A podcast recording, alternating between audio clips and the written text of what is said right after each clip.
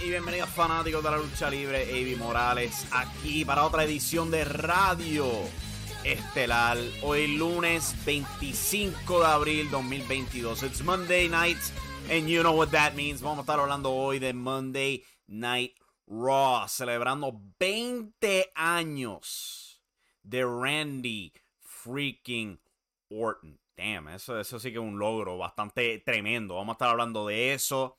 Todo lo pasado en Monday Night Raw esta noche, incluyendo Bianca Belair defendiendo su campeonato femenino Raw frente a su pueblo natal contra Sonya Deville. El regreso de Becky Lynch, Asuka, Mustafa Ali y ahora solamente Champa. Porque a la hora de cortar nombres continúa. Y supongo que Mustafa Ali es eh, impervio a sufrir dos veces de lo mismo. Recuerden que vamos a estar, estamos aquí en vivo siempre por el canal de YouTube, youtube.com forward slash impacto estelar, donde nos vamos en vivo todos los lunes, miércoles, viernes y domingos. Típicamente nos vamos en vivo luego de Monday Night Raw, AEW Dynamite y AEW Rampage. Los domingos pues anunciamos el horario en nuestro Facebook mayormente. Eh, este fin de semana lo voy a tener un poquitito difícil porque trabajo ese día, o sea que probablemente vamos a estar yéndonos al aire a las once y media el domingo. Pero aparte de eso, el resto de la semana va a ser horario regular, yendo en vivo después de cada programa de lucha libre. Recuerden que si quieren recibir esto directamente a sus celulares, simplemente hay que suscribirse al podcast. Nos busca en cualquier aplicación. Busca Impacto Estelar, se suscriben y reciben los podcasts directamente a sus celulares. Son publicados tan pronto culminan aquí en YouTube. Recuerden, de nuevo, suscríbanse al canal de YouTube, le dan a la campanita de notificaciones, así saben cuando nos vamos en vivo. Ya tenemos gente en el chat, por supuesto. Tenemos a Miguel Delgado diciendo buenas noches. Y Jesús Salas también diciendo buenas noches. Es tarde de la noche, pero es Monday Night Raw. Es los lunes. Y es cuando nos vamos al aire típicamente. Tan pronto culmina algún show de lucha libre. Qué bueno que no vi Raw porque me hubiese quedado dormido y no hubiese podido entrar a este chat, dice Jesús Sala. Yo estoy compitiendo con el sueño, pero no es necesariamente por Monday Night Raw. Yo anoche no pude dormir muy bien, este, estaba bien, demasiado entretenido viendo televisión, como hasta las 4 de la mañana. Muy mala idea. Y me levanté demasiado temprano hoy, como a las 9. O sea que no, no puedo dormir mucho. Este, mi rutina de ejercicio me estaba yendo de lado. Y he estado peleando para no quedarme dormido. Porque si me quedaba dormido, me perdía en Monday Night Raw y no podía estar aquí en vivo. Pero se logró la meta. Aquí estamos. Recuerden visitar impactoestelar.com, donde tenemos nuestros artículos, nuestras reseñas. Tenemos mucho, mucho contenido ya planeado para esta semana, incluyendo mañana cuando se publican los ratings de Puerto Rico, entrando en detalles con este, toda la programación que suben a YouTube, las empresas de Puerto Rico. Hay récords rotos. Y viendo lo que acaba de hacer IWA ahora, esto solamente les da la razón a ellos. Eh, Miguel Delgado me envió el video. No lo he visto el video, pero pues vi la imagen de el Invader recreando el cover de el, el álbum de Nirvana, Nevermind bajo la piscina, como un bebé nadando. Ay, IWA. IWA. Anyway, vamos a hablar de Monday Night Raw. Cual fue este en vivo. Desde, estoy buscando, aquí está. Aquí está nuestro artículo. Desde impactoestelar.com, la reseña detallando todo lo que pasó en el programa y la vamos a estar leyendo aquí. El show fue desde el Thompson Bowling Arena de Knoxville, Tennessee, y como se ha vuelto típico últimamente en WWE, cuando visitan Knoxville, aparece el alcalde del área residente. Knoxville es como que parte del condado de Knox, como lo llaman. Y pues el alcalde del condado de Knox es mucho, nada más y nada menos que Kane, quien estaba tras bastidores, lo vimos un par de veces en el show. No hizo gran cosa, simplemente estaba dando acto de presencia. Y abrimos fríamente con todo el cuadrilátero rodeado por enorme parte del roster. Eh, Matt Riddle está dentro del cuadrilátero y él presentó un video musical recalcando toda la carrera de Randy Orton. Un video bastante nítido. Tenía algo que rara la escucha hoy día en, Monday Night Raw y eso es rock. Puro rock. No es hip hop, no es este... Eh, no es Pitbull, gracias a Dios. ¿Tú te imaginas Randy Orton, la música de Pitbull? O Flowrider una de esas bandas pop que WWE le encanta usar estos días. Jesus Christ, eso sería tan malo. Pero no, era puro rock clásico como el que escuchaba para el, para el 2008, 2007, de ahí para atrás hasta el 2001. Video bien nítido, recargando toda la carrera de Randy Orton. Eh, se abrazan y celebran. Orton habla de lo divertido que ha sido los últimos meses con Riddle. La traición viene, tú lo sabes. Cuando es interrumpido, primero es Seth, este, digo, primero Cody Rhodes este, va al cuadrilátero, lo abraza y todo eso. Orton nota que a pesar de criarse en St. Louis, él nació en Knoxville, Tennessee. Eh, Seth Rollins interrumpe, él se ríe como siempre hace, eh, dice que no debes confiar en Cody Rhodes, como que, que, diablos tú pretendes que haga Cody Rhodes, lo está abrazando y ya. Pero pues, lógica WWE. Eh, Ezekiel aparece, se introduce, Kevin Owens lo acusa de un embustero, los usos se asoma, esto culmina en hacer oficial una lucha de pareja atómica. Tiene los usos, Seth Rollins y Kevin Owens en el lado rudo en el lado técnico tienes Arcade Bro, eh, Ezekiel y Cody Rhodes. Esa es tu lucha estelar del show.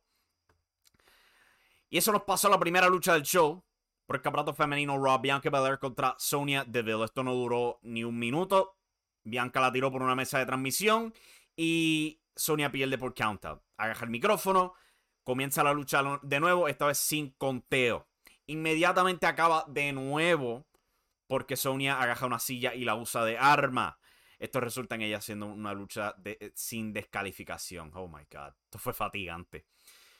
Después de un break, eh, Selena Vega y Carmela, eh, reunidas de nuevo por alguna razón, están ayudando a Sonia, tratando de aguantar a Bianca para que ella pueda aprovecharse, pero no. Bianca por su cuenta logra vencer a las tres y planta a Sonya Deville con el Kiss of Death para retener el campeonato femenino en su pueblo natal. No sé, siento como que trataron demasiado aquí. De como que de, de ponerle el hit a, Bianca, pero whatever. Fue lo que fue, por lo menos Bianca ganó en su pueblo natal. Cual, tú sabes cómo es WWE, son alérgicos a tener héroes en sus pueblos, natales. Tras bastidores, Sonya Deville abofetea a Selena y Carmela. Luego de todo eso, Edge y Damian Priest en su cuarto oscuro hablan de que si la montaña de la omnipotencia, pero vimos al viejo Edge. Él pone a burlarse de Knoxville y de verdad que cuando él puso a hacerle eso, a burlarse de Knoxville, a burlarse de AJ Styles y su acento eh, sureño, eh, me sentí como si me sentía nostálgico. Me sentía como si estaba viendo al Edge del 2008 en SmackDown el Edge rudo que siempre se mofaba a medio mundo y era tan divertido. me gusta mucho más que el, el, Edge serio y tenebroso con la luz, la luz púrpura y todo eso. De verdad que, lo que hicieron fue hacerme odiar la versión presente de Edge más con esto. Porque cuando yo pude ver el Edge vieja escuela me gustaba más. O sea, me sentía más animado de abucharlo como rudo. Pero whatever. Veer Mahan eh, se comió a un jobber vivo. Nada grande que decir aquí. Y después tuvimos a Bobby Lashley y Omas teniendo un concurso de pulseo. Bobby Lashley ganó. Fin de cuento. Y después de eso, Omas lo destruyó. Luego de recalcar la boda la semana pasada entre Akira Tozawa y Tamina junto a Reggie y a Dana Brooke, eh, R-Truth, por alguna razón, tiene el poder de eh, oficiar, yo no sé, whatever. Esto era comedia mala 24-7. Esto terminó en una lucha en pareja mixtas. Akira Tozawa planchó a Reggie. Eh, tratan de plancharse por el campeonato 24-7. Whatever. I don't care. No me importaba. Becky Lynch hace su regreso. Va al cuadrilátero. Todavía tiene el mismo atuendo que tenía en WrestleMania. Mismo recorte y eso. Y ella habla de sentirse como si es nada sin el campeonato femenino Raw se siente que está en el fondo, pero eso quiere decir que solamente puede escalar la montaña y nadie la va a eh, detener de separarse de toda la escoria al fondo de la montaña. Cuando suena la música de Asuka. Oh my god, lo mucho que yo extrañaba a Asuka yo no lo sabía. Esta mujer bajo ese cuadrilátero y ella bota carisma con cojones, si te soy honesto. Ella baja con una felicidad bailando, el público en, la palma de su mano. Era increíble. Asuka simplemente agarra ese micrófono y no importa que tú no la entiendas. Ella grita en japonés y todo el mundo se calla y la escucha. Es increíble lo poderosa que es Asuka en el micrófono sin saber inglés. Es impresionante. Aunque sí, ella sabe inglés, pero No, no habla inglés y tú la escuchas. Becky, pues, se quedó viendo un fantasma y trató de golpear a Asuka. Asuka la espantó y le, y le dice: Yo te voy a detener a ti porque tú no estás lista para Asuka. Esto fue un fantástico, fantástico regreso para Asuka. Finn Balor enfrentó a Damian Priest, una lucha pasable, pero yo sentí que no le dieron mucho tiempo a estos dos, porque hemos visto mejores luchas de ellos en el pasado, hace poco, un par de meses atrás. Edge estaba en su trono en la entrada haciendo cara de manipulante villano que es, parecía Actor Claw de este Inspector Gadget. Ahí con, con la mano. Solamente le faltaba un gato. Un gato para él estar jascando el gato. Eso era lo que le faltaba a Edge. Pero pues eventualmente Finn Balor por ninguna razón se distrae con Edge, quien simplemente estaba ahí. Él no, él no se movió ni nada, pero Finn Balor se distrajo con él y Damien Priest ganó con una, un nuevo, una nueva movida. Un flatliner. Algo distinto para él. Tuvimos Miss TV después de eso, donde él entrevistó a Austin Theory. Me niego a simplemente llamarlo Theory porque se escucha estúpido. Hablan del éxito mutuo de ellos, del campeonato de los Estados Unidos y todo eso. Cuando de la nada aparece Mustafa Ali. Y hay que darle crédito donde se lo merece, porque el público lo reconoció, le dieron la, bienvenida en su regreso, lo apoyaron. Y Mustafa se vio bastante bien en el micrófono, ¿sabes? Ellos se burlaban de él, como que tú no trataste de renunciar de esta empresa, tú todavía trabajas aquí. Mustafa le responde, ah, ustedes tienen sus chistes, ¿verdad? Pero si tú quieres un verdadero chiste, solamente hay que mirar a Miz tratando de luchar. Eh, pasan cosas y eventualmente, pues, The Miz y Mustafa Ali se hace como lucha. Tiene una lucha pasable, es, The Miz, conocemos los límites que tiene el hombre. Mustafa Ali siempre ha sido excelente luchador. Y a tremenda sorpresa, Mustafa Ali gana la lucha. ¡Wow! Tremendo regreso. Vamos a ver si logran mantener ese auge con el hombre. Yo lo dudo. Pero, ¿sabes? Necesitamos caras nuevas. Y este show se sintió fresco por todas las caras nuevas que introdujeron en el programa. Luego de eso, de la nada, Tommaso Champa, ahora solamente Champa. Eh, en la Independiente él se llamaba Champa también. Oh, Dios, nombres estúpidos que se lo coge a WWE. Él ataca a Mustafa Ali, así que tenemos un feudo. Mustafa Ali, pues yo dudo que le corten el nombre porque ya lo habían hecho una vez. ¿Para que lo van a hacer de nuevo? Eh, Rhea Ripley trata de explicar por qué traicionó a Liv Morgan. Eh, Liv Morgan la atacó esto va para pay-per-view, supongo. Y eso nos llevó a la lucha estelar del show. Cody Rhodes, Ezekiel y RK Bro contra Seth Rollins, Kevin Owens y los campeones en pareja, los Usos. Digo, los campeones en pareja de SmackDown. Fue una lucha bastante buena, fue lo más divertido que tuvo el show por mucho. O eh, tremenda lucha de parejas atómicas que trabajaron aquí, todo el mundo tomó sus turnos, le dieron buen tiempo a la lucha, más de 20 minutos, eh, varios breaks entre medio. Pero con todo y eso, el público, ¿sabes? Estaba tan y tan caliente para Randy Orton. La lucha culminó con Orton tirando a medio mundo por la mesa de transmisión con la suplex y repartiendo RKOs para ganar la lucha. Nada malo. Muy buena lucha estelar que se fue un show, yo diría, bastante positivo. No fue el mejor show, no eran las mejores historias, pero entre las caras nuevas para refrescar el roster la tremenda lucha estelar, la celebración de Randy Orton y Bianca Belair simplemente viéndose como la estrella que debería ser, yo diría que esto fue un show bastante positivo. De verdad.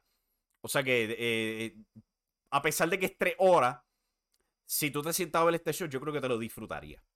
Con eso en mente, vamos con el chat para hablar de todo esto. Después vamos a hablar un poquito de Randy Orton. Eh, el tipo, o sea, es 20 freaking años.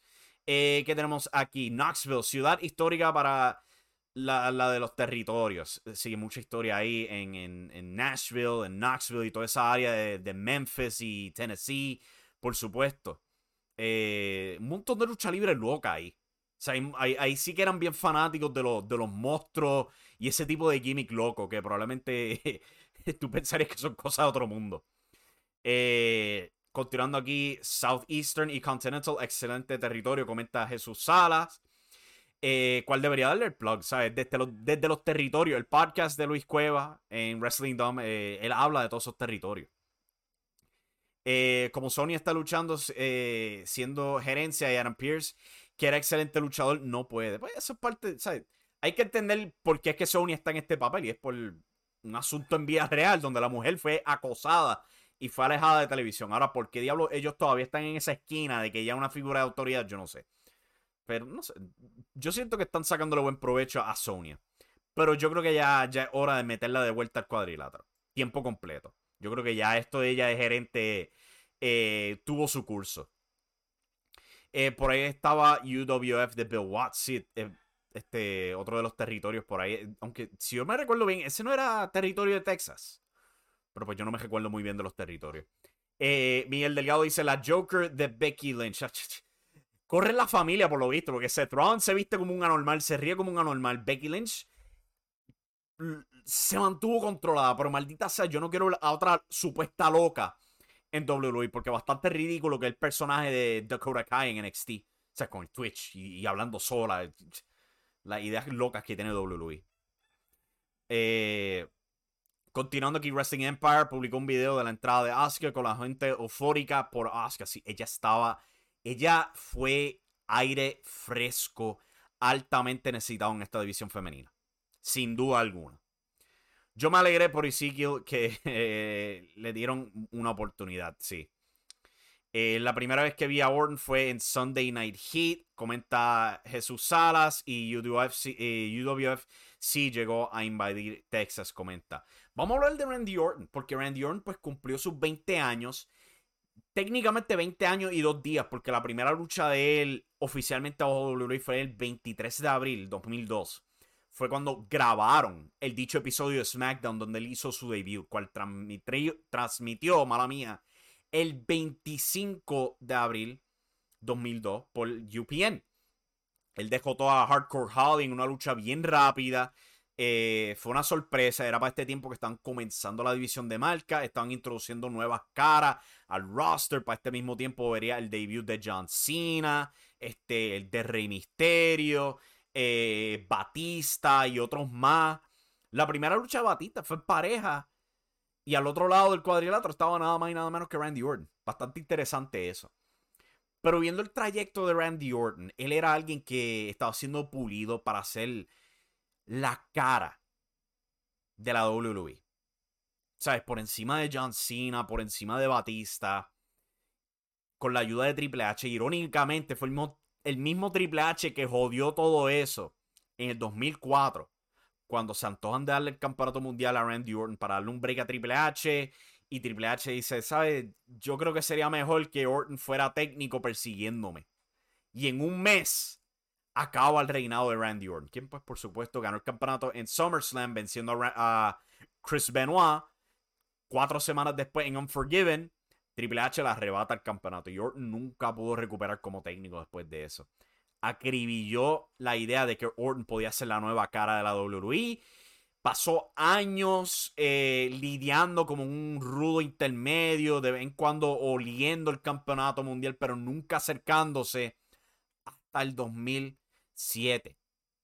Cuando comenzó este cambio de actitud, se volvió extremadamente violento, atacando a Shawn Michaels, eh, a, Rob Van Dam, el famoso punt que ya hoy día WWE no puede hacer, porque es bien fácil de imitar esa movida y es legítimamente bien, pero bien, bien peligrosa. Este, pero ahí fue que Orton al fin pudo encontrar su voz como superestrella, pues, cual irónicamente reflejaba su vida tras bastidores. O sea, extremadamente violento y volátil. Pero funcionó. Y el 2006, del 2007 hacia el 2011, el tipo fue, sin duda alguna, el de los rudos más grandes que tuvo la WWE. Era él y Edge siempre peleando por ese puesto. Tenían de vez en cuando así en Punk y todo eso. Pero Orton fue excelente en su papel. Después giro técnico en el 2011, un tremendo feudo con Christian. Y por ahí siguió, honestamente. ¿sabes? De vez en cuando se le daba un reinado bueno. Este. Él siempre encontraba cómo brillar. La cosa loca de Orton es que este contrallado, desde el 2003, no ha cambiado su look para nada. Y con todo eso, hoy día se siente bien fresco. Pero es bien impresionante que Randy Orton haya durado tanto tiempo en la WWE y se sienta tan consistente. O sea, casi nada de tiempo libre. Mm, ha estado fuera, obviamente, por lesiones, pero nunca lo hemos visto tomar breaks como lo fue un John Cena, pues que se fue para Hollywood y eso, y eventualmente transicionó a las películas o algún papel tras bastidores. O sea, Orton ha sido un constante a un nivel que yo no creo que hayas visto jamás en la vida de la WWE. Siempre estando ahí, siempre capaz de rellenar un puesto estelar. Es cosa increíble, de verdad, pensarlo. Lo, lo, constante que ha sido Randy Orton en estos 20 años que él ha estado en televisión. Vamos con el chat, que hay un par de comentarios aquí. Eh, se están moviendo. Cosas raras, como que han desaparecido unos cuantos. Dame buscarlo en YouTube porque desaparecieron los comentarios aquí de la página. Que yo no sé qué diablos pasó. Eh, un brequecito, vamos a ir a break. Y cuando regrese, pues tendré aquí el chat puesto este, en YouTube y todo eso para poder leerlos. Cosas más raras desaparecieron aquí. Eh, pero con eso en mente, esto es Radio Estelar y regresamos en vivo. Este tipo de cosas pasa. Que de la única forma que yo tenía acceso era a través de mi vecino. Entonces allá venía mi vecino. Ah, mira la lucha, esto, aquello. Me ponía un matre, empezaba a enseñarme cosas, piruetas y cuestiones, perdón, cuestiones. Esto es para toda la...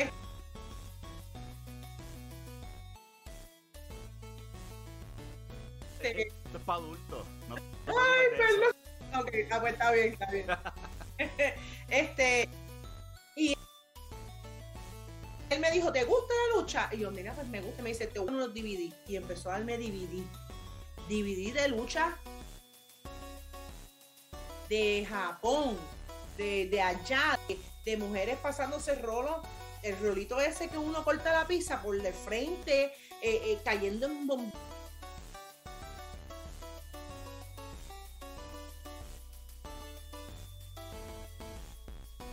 un de halógeno, eh, a la toda ensangrentada y yo, oh, ¿qué es esto? Yo en el momento era un shock, pero después seguí viendo y seguí viendo y él, Ahora te voy a dar una que yo tengo de una empresa que se llama ECW. ECW, ¿qué es eso?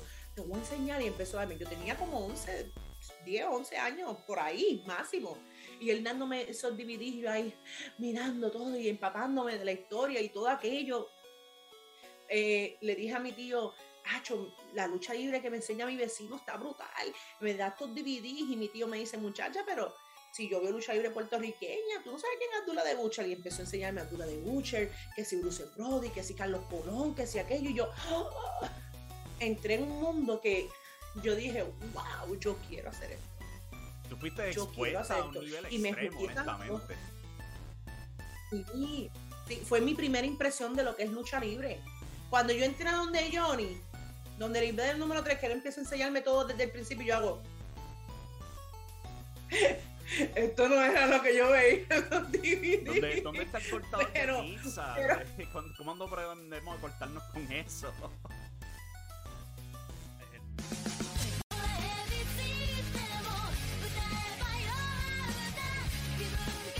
Aquí de vuelta a Radio Estelar de Impacto Estelar.com. Esa parte de la entrevista de la Amazona está disponible, por supuesto, en youtube.com forward slash Impacto Estelar, al igual que en nuestros podcasts, en impactoestelar.com y todo eso. Ahora tengo el chat aquí, lo puse en pantalla aquí por YouTube directamente, que podemos leer donde nos quedamos.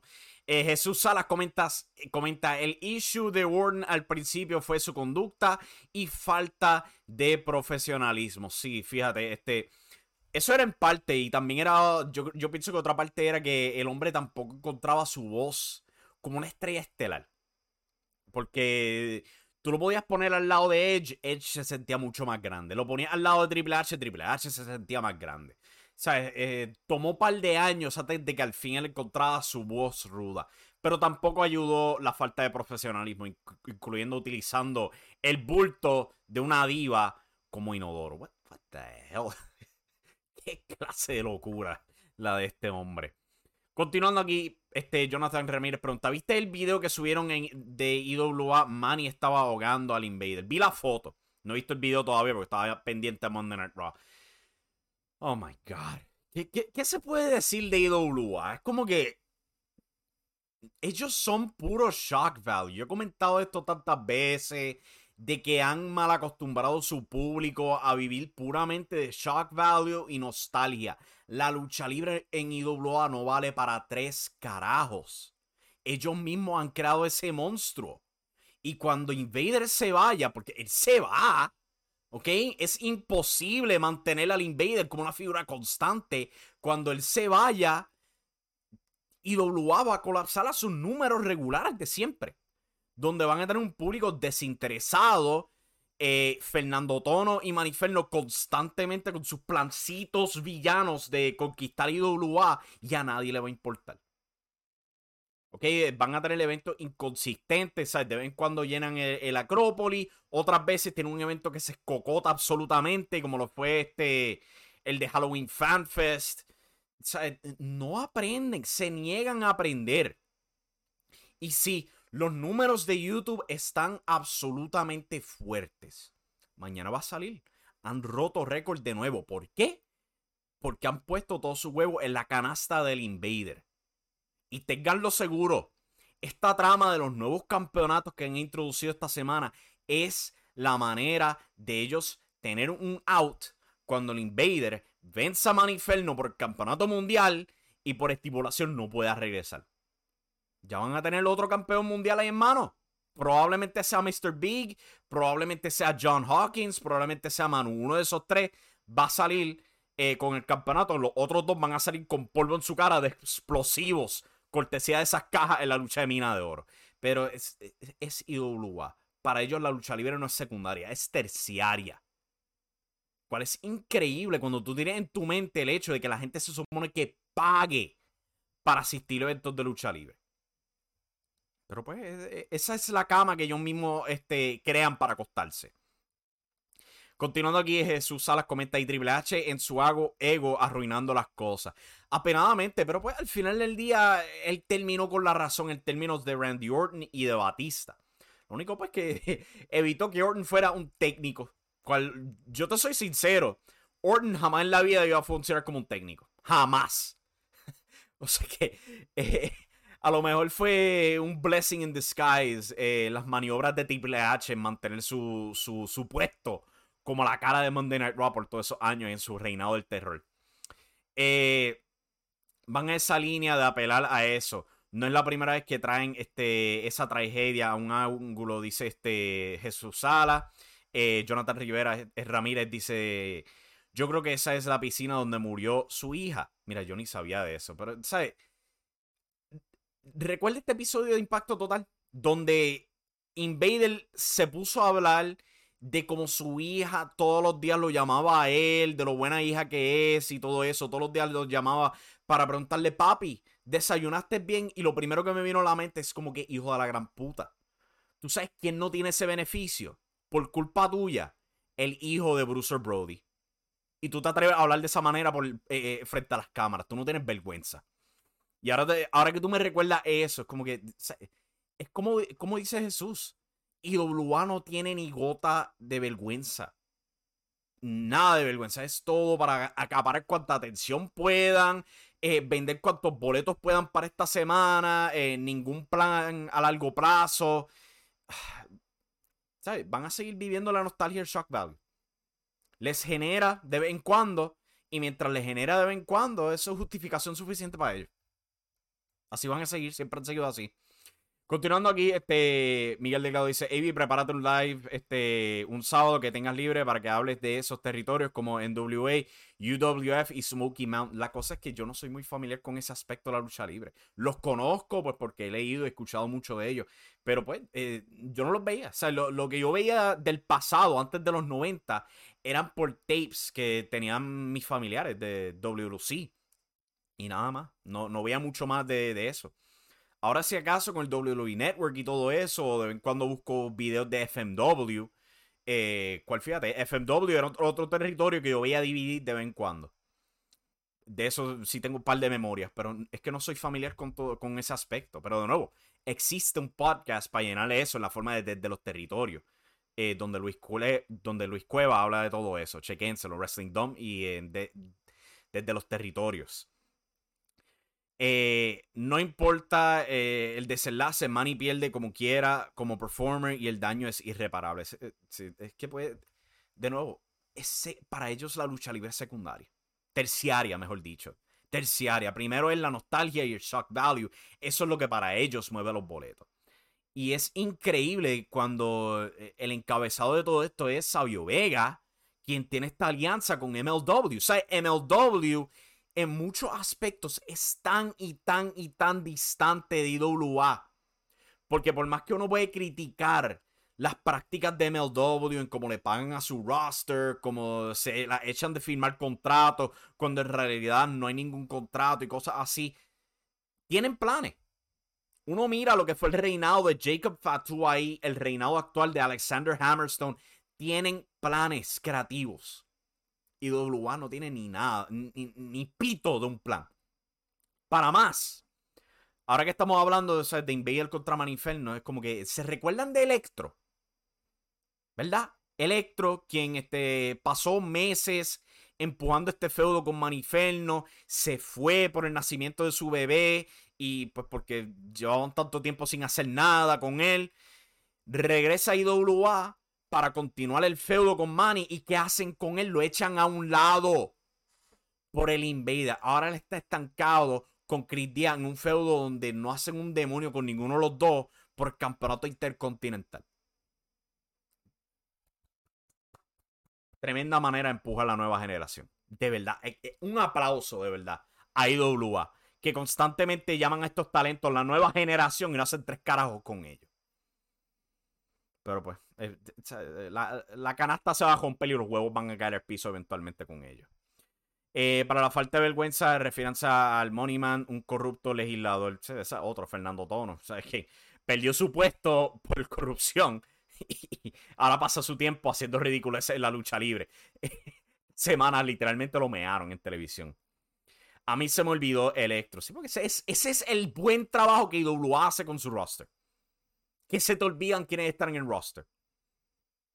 ¿Sabes? Anunciaron la cartelera, Chris no estaba en ninguna parte de esa cartelera, pero están introduciendo otro campeón intercontinental. Es fatal, de verdad.